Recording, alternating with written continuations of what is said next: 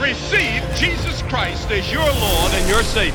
Receba Jesus Cristo como seu Senhor e Salvador. Percebendo que meu tempo de vida se encurtava, eu desisti da fé em Buda. Foi então que comecei a clamar ao Deus desconhecido.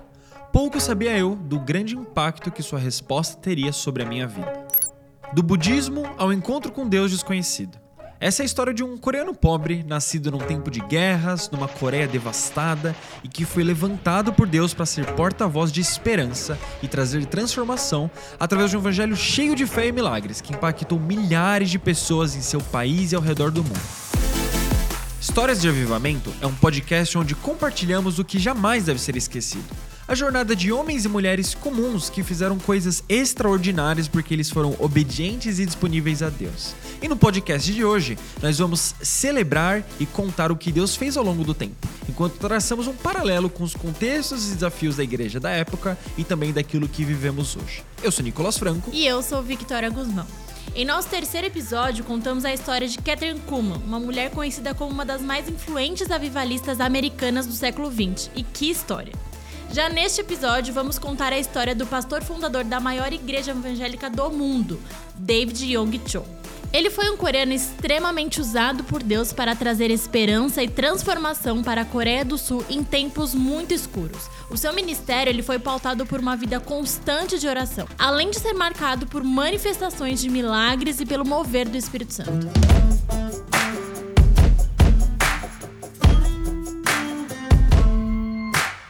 Nasci durante a Segunda Guerra Mundial, cresci durante a Guerra Coreana e agora ainda vivo num país que está à beira da guerra.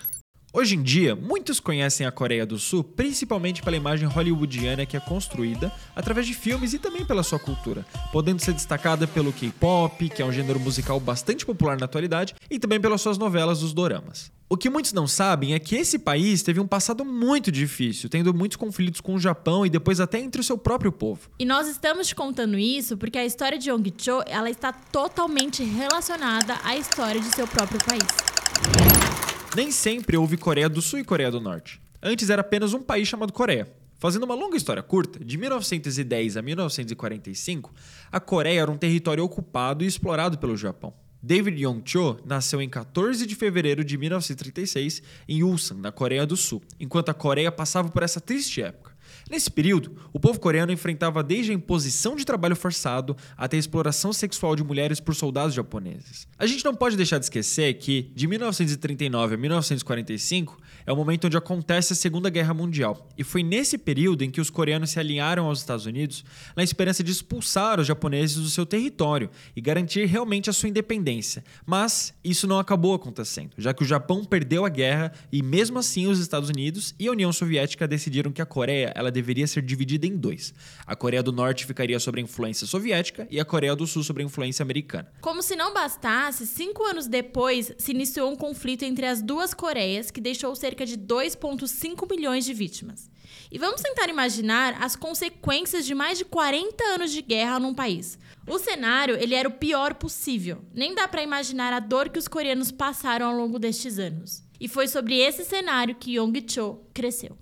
Durante a Guerra da Coreia, muitas pessoas perderam as famílias e os negócios, sofrendo de esgotamentos nervosos, muitos tornaram-se completamente possessos pelo diabo. Destituídos de abrigo, andavam sem rumo pelas ruas, dizia ele. Analisando seu contexto familiar, vemos que Yong-cho nasceu praticamente numa família falida. Os seus pais eles eram budistas, haviam sido empresários, mas eles acabaram falindo.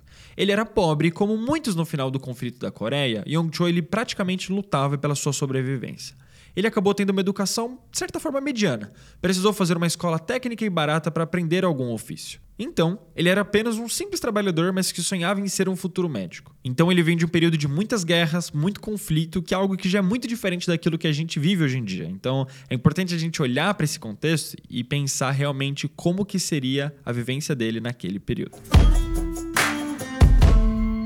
Aos 19 anos de idade, Cho estava dando uma aula particular e subitamente sentiu alguma coisa no seu peito sufocando. E ao abrir a boca, o sangue começou a escorrer. Ele, de forma instantânea, tentou estancar a hemorragia, mas o sangue continuava a sair pelo nariz e pela boca. Logo, seu estômago e peito encheram-se de sangue, severamente fraco, ele desmaiou. Assustados, seus pais imediatamente venderam parte de suas posses a fim de levarem o seu filho a um bom hospital para tratamento. Os médicos fizeram exames cuidadosos e o diagnóstico era tuberculose incurável.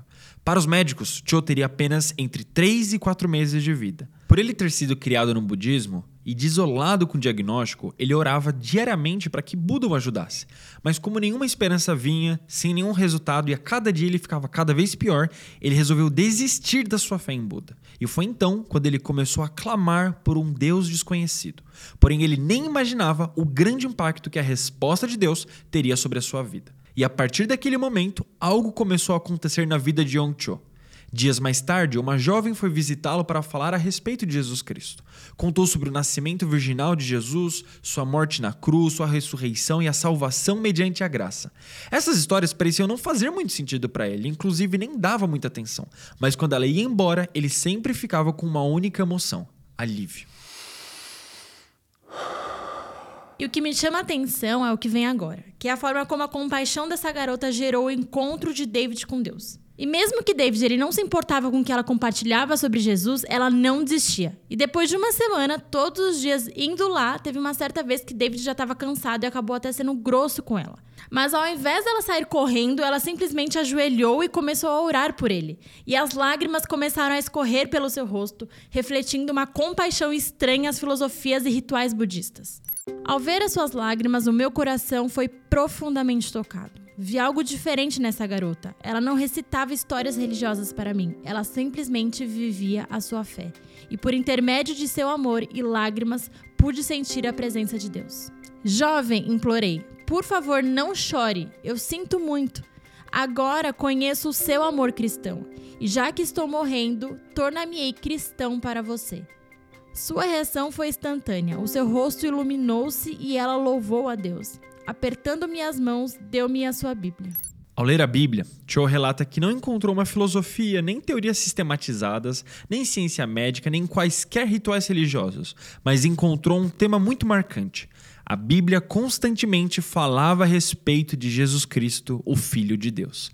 A iminência de sua morte tinha levado à compreensão de que ele precisava de algo maior do que a religião, mais profundo do que a filosofia e mais alto do que a simpatia pelas tribulações da existência humana. Precisava de alguém que partilhasse de suas lutas e de seus sofrimentos, alguém que pudesse lhe dar uma vitória. Através da leitura da Bíblia, ele descobriu que esse alguém era o Senhor Jesus Cristo.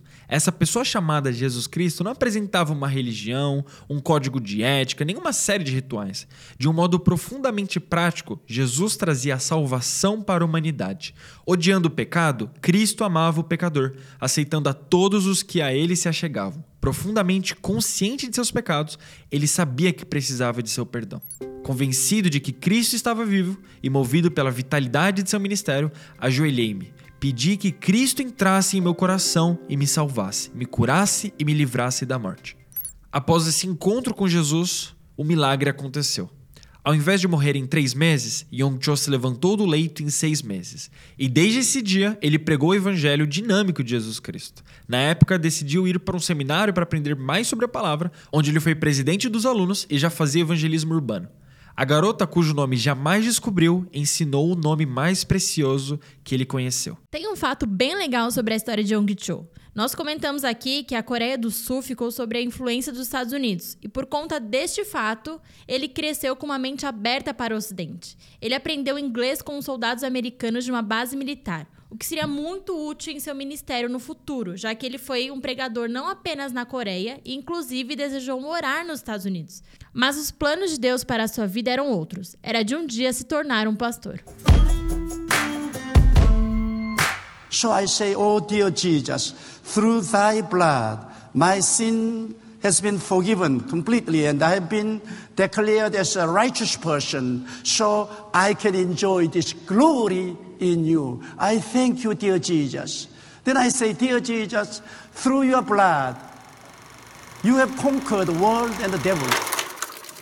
Um pouco mais para frente na sua história, ali em outubro de 1957, Young Cho foi convidado por H. Heron, que foi um grande evangelista e pastor americano renomado no mundo inteiro. E ele convidou Young Cho para que pudesse ser intérprete das 24 reuniões de avivamento que aconteceriam no Capitol Plaza em Seul. David relata depois que sentia que enquanto ele interpretava, não era ele mesmo falando. A sua paixão era tanta que, até um tempo depois, descobriu que as pessoas até se questionavam: quem é esse pregador? Mesmo após servir como intérprete, Young Cho ignorava todo o cansaço e condição física e se juntava com seminaristas que passavam a noite inteira orando e preparando o coração para aquilo que eles ainda iriam receber. E foi nesse contexto que ele passou a perceber que o seu chamado era para ser um pastor. E no dia 18 de maio de 1958, aconteceria a reunião de inauguração de sua igreja. E nessa primeira reunião em grupo, compareceram cinco pessoas: David, a ministra Lei Choi e os seus três filhos. Mesmo estando em um número pequeno de pessoas, ele tinha fé na promessa de Deus que onde dois ou mais estivessem reunidos, ali ele estaria. Então, a reunião aconteceu normalmente enquanto cantavam hinos juntos. David imaginava o dia em que viria a sua igreja cheia. E eu amo essa história dele porque é exatamente o momento onde a gente vê que o ministério dele não começou simplesmente com uma igreja sendo feita, mas começou servindo a vida de outras pessoas. E isso é um exemplo para nós que realmente queremos construir algo com Deus, muitas vezes nos colocarmos no lugar de vamos buscar alguém que realmente tem impacto no reino de Deus para que a gente possa servir e amar essa pessoa. E além disso, isso me lembra aquele texto de Hebreus 11:1 que fala: "Ora, a fé é a certeza daquilo que esperamos e a prova das coisas que não vemos." E olha que incrível. Yong Chol relatou que nesse dia o poder e a unção de Deus tomou aquela sala de tal forma que ele não conseguia compreender direito o que estava acontecendo. O seu coração estava cheio de Jesus e enquanto ele olhava para o Senhor, ele sentia mais uma confirmação do seu chamado para o ministério. A ministra Lei Choi foi uma parceira dada por Deus para Young Cho. Ele acreditava que eles tinham sido unidos como a equipe dos sonhos para cumprir a obra do Senhor. No início, ainda sem muitos membros na sua igreja, eles dois criaram uma rotina de oração. Todos os dias eles levantavam às quatro e meia da manhã, oravam até às sete horas, paravam para tomar um café da manhã e depois voltavam a orar até o meio-dia. E depois de um breve descanso, oravam até a noite. Eles foram direcionados por Deus para orarem diariamente por 10 horas, pois estavam aprendendo sobre uma vida de oração e como de fato dar um início saudável para uma igreja. Esse foi o início de um ministério baseado em oração. Fica aí um exemplo para nós de intimidade com Deus e a necessidade de buscar o direcionamento dele em tudo o que formos fazer. Eles oravam 10 horas por dia. E às vezes a gente acaba desistindo de orar por 30 minutos. E muitos hoje em dia pensam no sucesso de um ministério com base na relevância e imagem passada, mas eles entenderam que o sucesso deles começa no secreto com o Senhor. A oração cria uma mudança pessoal em sua vida. Nada que você possa fazer o beneficiará mais do que oração. Por meio da oração, você cria uma conta a seu favor no banco espiritual de Deus. Por meio da oração, você se beneficiará espiritual, mental e fisicamente, dizia Young Cho.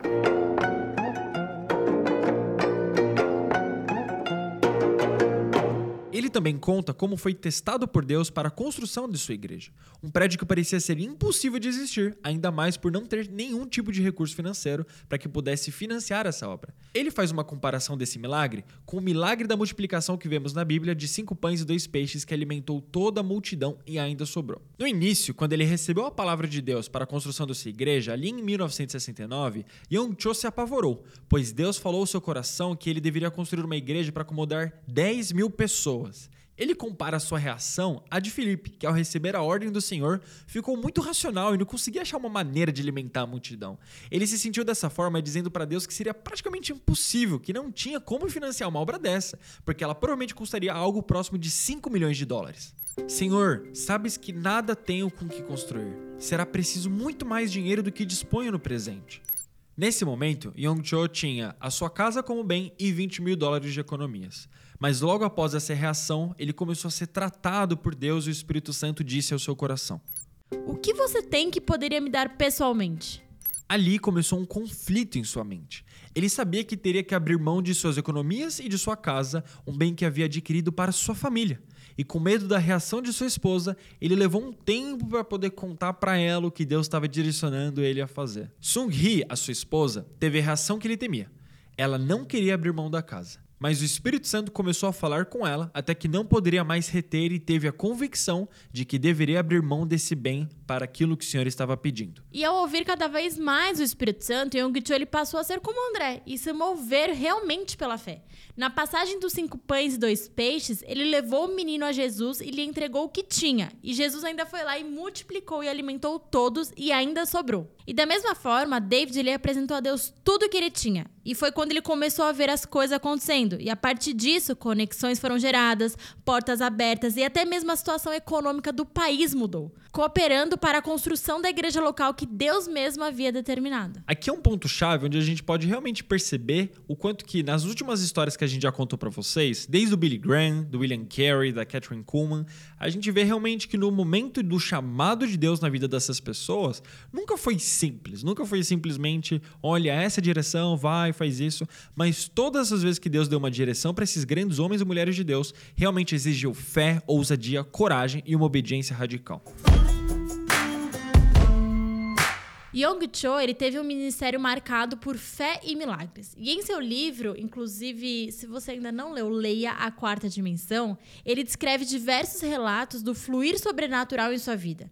Mas é interessante que no começo, quando o Espírito Santo falava com ele, em sua mente, ele ainda não o compreendia. Ele achava, inclusive, que estava sendo atrapalhado por Satanás. Até que um dia ele ouviu. Isso não é atrapalhação de Satanás. Esse é o desejo visual do Espírito Santo. É a palavra de sabedoria e de conhecimento. Deus deseja curar essas pessoas, mas ele não pode fazer até que você fale. Essa foi uma virada de chave na vida ministerial dele. Young Cho conta que em seus cultos começou a dar ouvida ao que o Espírito Santo estava mostrando em sua mente e dezenas de pessoas eram curadas instantaneamente. Depois disso, essa manifestação de milagre se tornou algo muito constante e recorrente nas reuniões de oração de sua igreja. E no dia 18 de fevereiro de 1962, Young Cho viveu um momento marcante em seu ministério, o culto de posse do Revival Center, que poderia acomodar 1.500 pessoas. Ele foi ordenado pastor no dia 26 de abril daquele ano e no dia 13 de maio o nome da igreja foi mudado para Igreja Central do Evangelho Pleno, dando as boas-vindas a um novo começo. E esse novo começo foi inquestionavelmente maravilhoso. Junto com o crescimento de seu ministério, Yong Cho conheceu a filha da ministra Lei durante as férias de verão. Com o tempo, eles se tornaram muito próximos e David passou a vê-la com outros olhos. Sung Hee passou a ser mais que uma irmã para ele. Assim, decidiu que pediria ela em casamento. E um dia, em seu escritório, David toma coragem, pega o telefone e ligou para Kim Sang. Kim-san, você passou. Eu tenho observado você de perto nos últimos anos e você ganhou minha aprovação para ser a minha esposa. Eu? Sua esposa? Mesmo parecendo estar surpresa com a proposta, ela gostava dele e eles então começaram um relacionamento. Como presente de noivado, David deu um relógio para ela. E um ano e meio depois, no dia 1 de março de 1965, eles se casaram. David tinha 30 anos e Kim Sang tinha 24. E foi assim que eles iniciaram a vida juntos. David ele tinha muito desafio de conseguir conciliar o seu casamento com seu ministério, pois nessa época ele já era um dos pastores mais conhecidos da Coreia do Sul. Aqui nós estamos falando de um país em situação de extrema pobreza. Precisava de uma esperança e isso veio através da pregação do Evangelho. Para nós situarmos, entendermos a linha do tempo e a importância do crescimento da propagação do Evangelho na Coreia, ali em 1963, a Coreia era considerada um dos países mais pobres do mundo. O país ele apresentava um PIB de 100 dólares per capita.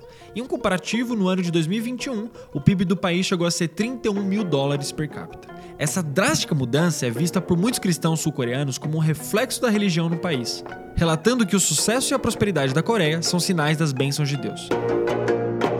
Uma pesquisa da Gallup, uma empresa de pesquisa de opinião dos Estados Unidos, apontava que nas décadas de 1980 e 1990, as denominações protestantes tinham uma porcentagem maior de membros jovens, urbanos, educados e mulheres do que outros grupos religiosos coreanos. Participando do impacto do evangelho na Coreia, estava David Yong-cho, especificamente como integrante do movimento pentecostal do país. E para não deixar nenhuma dúvida, o pentecostalismo ele é um movimento do cristianismo evangélico que dá ênfase especial numa experiência direta e pessoal de Deus através do batismo do Espírito Santo.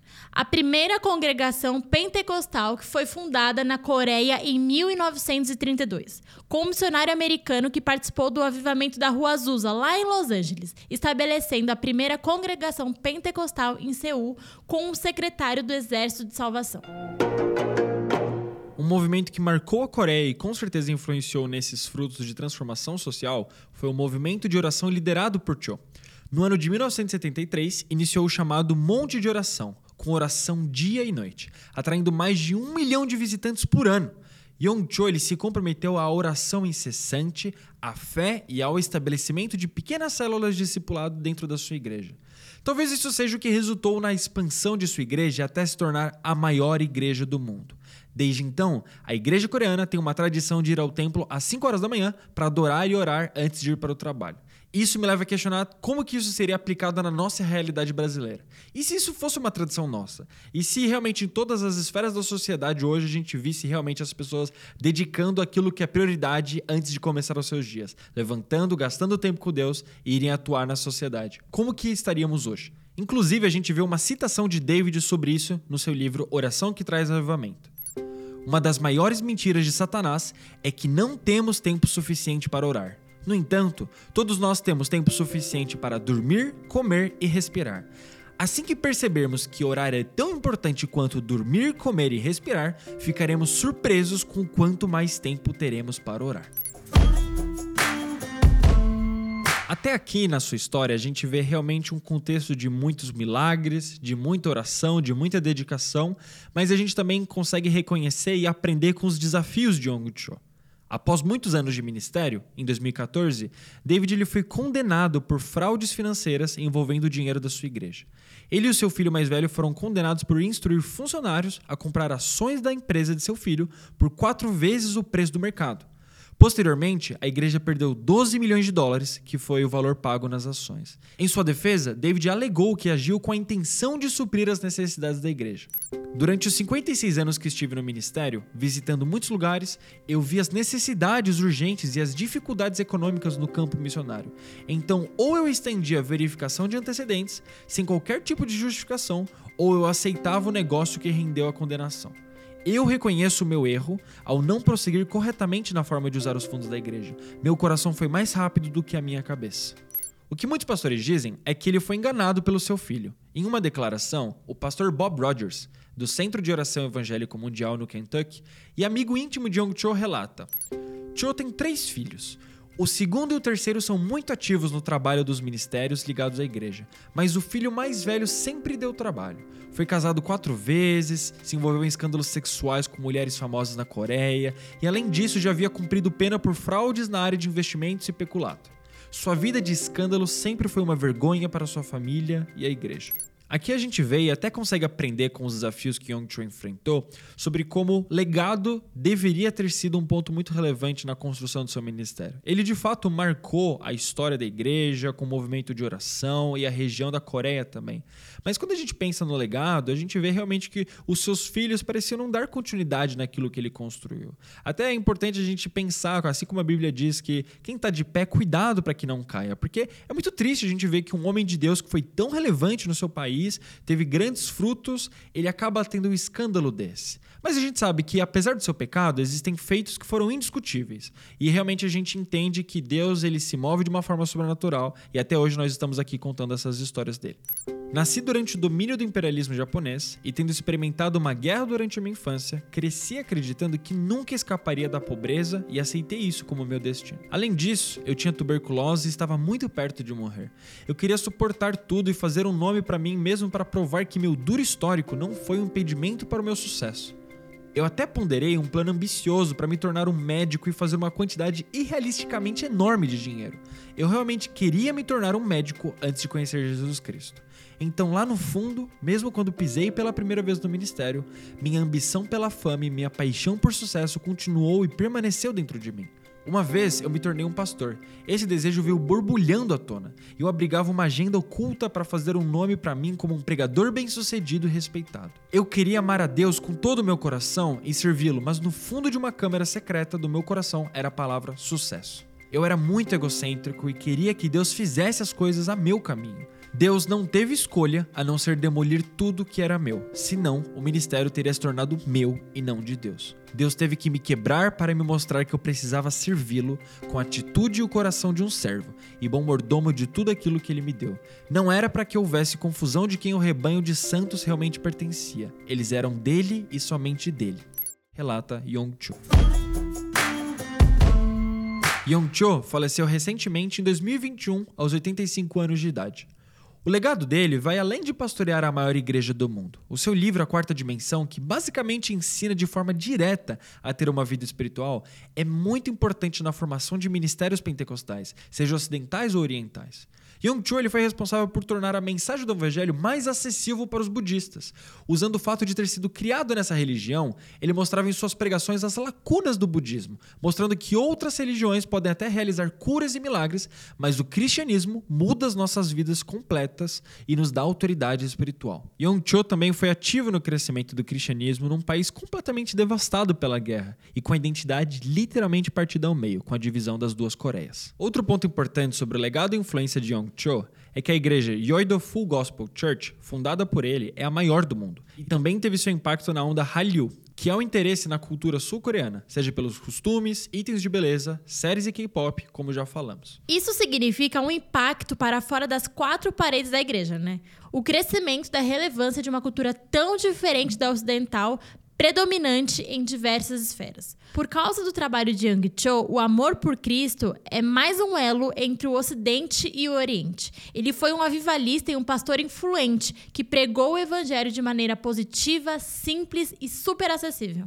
Além disso, David ele também fundou um jornal, uma estação de televisão chamada Full Gospel Television, uma editora e um site. Ele também empreendeu em diversos programas sociais, incluindo um centro de bem-estar em Seul que cuidava de idosos, um treinamento vocacional para jovens adultos que foram atingidos pela pobreza, uma campanha de reciclagem para arrecadar dinheiro para crianças que precisavam de cirurgia de coração aberto e também chamado Pão de Amor, que foi um programa que fornece comida aos pobres e famintos. Além disso, Cho ele serviu como presidente da Associação Mundial das Assembleias de Deus entre 1992 e 2000. Ele também escreveu diversos livros, como A Quarta Dimensão, A Oração Eficaz, A Oração a Chave do Avivamento, Seja o Vencedor e Grupos Familiares e o Crescimento da Igreja. Mas apesar de todos esses frutos da vida de Young Cho e do movimento de oração ter sido um marco do crescimento do cristianismo e do país do século passado, olhando para a realidade da igreja na Coreia, atualmente a igreja coreana enfrenta um grande desafio, o de alcançar a geração mais jovem. Esse impacto do ministério de Young Cho, talvez a gente até citou lá atrás que não teve muita continuidade pelos seus filhos. Mas se hoje nós estamos aqui falando daquilo que ele construiu, nós também temos a oportunidade hoje de olhar para frente, tanto no presente quanto no futuro, e trazer isso para nossa realidade, de construirmos algo realmente pensando no longo prazo, para que o mover de Deus ele realmente não pare em nós. E a gente leva isso realmente como um aprendizado nas nossas vidas. E nas próprias palavras de Young Cho, ele diz: Uma vez que a oração contínua e fervorosa é esquecida, o ímpeto do avivamento é perdido, e tudo o que resta é o ímpeto do passado. E com essa citação marcante de Young Cho, nós encerramos mais um episódio. Nós reconhecemos que aquilo que Deus fez na vida dele realmente deve permanecer nas nossas vidas, que estamos aqui contando e escutando sobre a vida dele, e que daqui para frente nós possamos realmente ter essa vida fervorosa de oração com o Senhor. Então a nossa sugestão é daqui para frente, leve isso como um exemplo para sua vida. Seja no teu secreto, no teu momento com Deus, onde você estiver, que você tenha isso como base da sua vida. Uma oração que realmente faz a diferença e uma vida constante com Deus. Bom, essa história e esse episódio estão se encerrando aqui, mas nós nos vemos nas próximas semanas com mais histórias de avivamento.